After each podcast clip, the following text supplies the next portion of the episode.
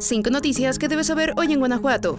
El activista Adolfo Enríquez Vanderkamp hoy llegó a su última morada luego de ser asesinado a balazos la noche del martes 21 de noviembre, cuando salía de una taquería en León. Este jueves fue velado y sepultado. Durante el velorio, la familia agradeció las muestras de apoyo y de cariño de las y los leoneses, y desmintieron que el joven herido durante el ataque formara parte de los pacientes del centro de rehabilitación donde colaboraba Vanderkamp y que dirige su sobrina, Aranza Mayagoiti Enríquez. Aranza comentó que la Fiscalía General del Estado habló con ellos y les dijo que tendrían total acceso a la carpeta de investigación, y aunque la familia no ha pedido protección, el municipio les ha brindado el apoyo. Además mencionó que no tienen miedo y que ni ella ni el resto de sus familiares continuarán con la labor del conteo de homicidios o la difusión de delitos que llevaba a cabo su tío, pero que no dejarán de apoyar a la comunidad terapéutica Espíritu Santo, el Centro de Tratamiento de Adicciones para Hombres y Mujeres. Al velorio asistieron, entre otros, el diputado federal panista Román Cifuentes Negrete y la polémica activista Norma Nolasco Acosta, por la tarde, el activista fue trasladado de la funeraria Eternity al Panteón San Nicolás, acompañado de cientos de personas, donde fue sepultado.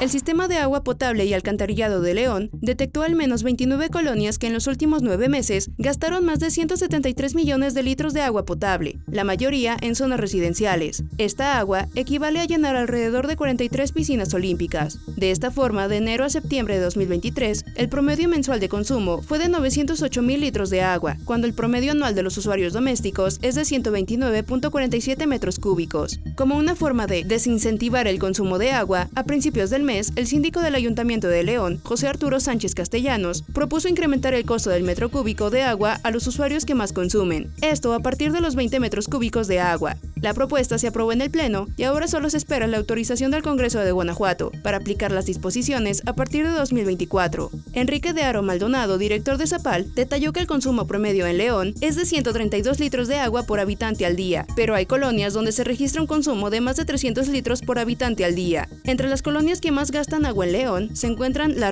Balcones del Campestre, Bosques del Campestre, Bosques del Refugio y Caná.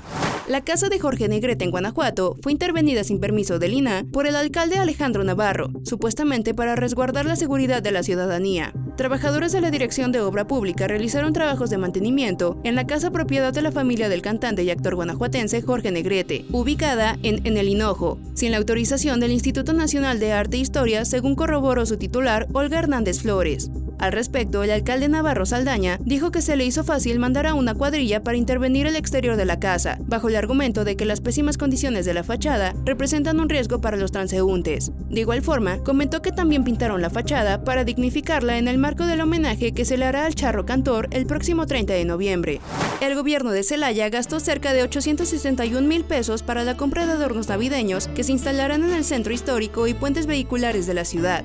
Casi la mitad de los adornos navideños que se instalarán este año serán nuevos. La directora de Servicios Municipales, Ivonne Torres Moreno, informó que entre las adquisiciones se encuentra un árbol de 15 metros de altura que se colocará en el jardín principal y que costó 360.900 pesos. Además, invirtieron 113.000 pesos en la compra de material para arreglar adornos de años pasados, 253.000 en piñatas planas y adornos que se instalarán en los postes del perímetro del jardín principal, en el andador Perfecto Aranda y en la privada Venustiano Carranza y por 126.950 pesos adquirieron una esfera gigante de 6 metros de diámetro y unas figuras en forma de niños. A finales de noviembre, Servicios Municipales recibirá los adornos navideños y se espera que el 11 de diciembre se realice el encendido oficial.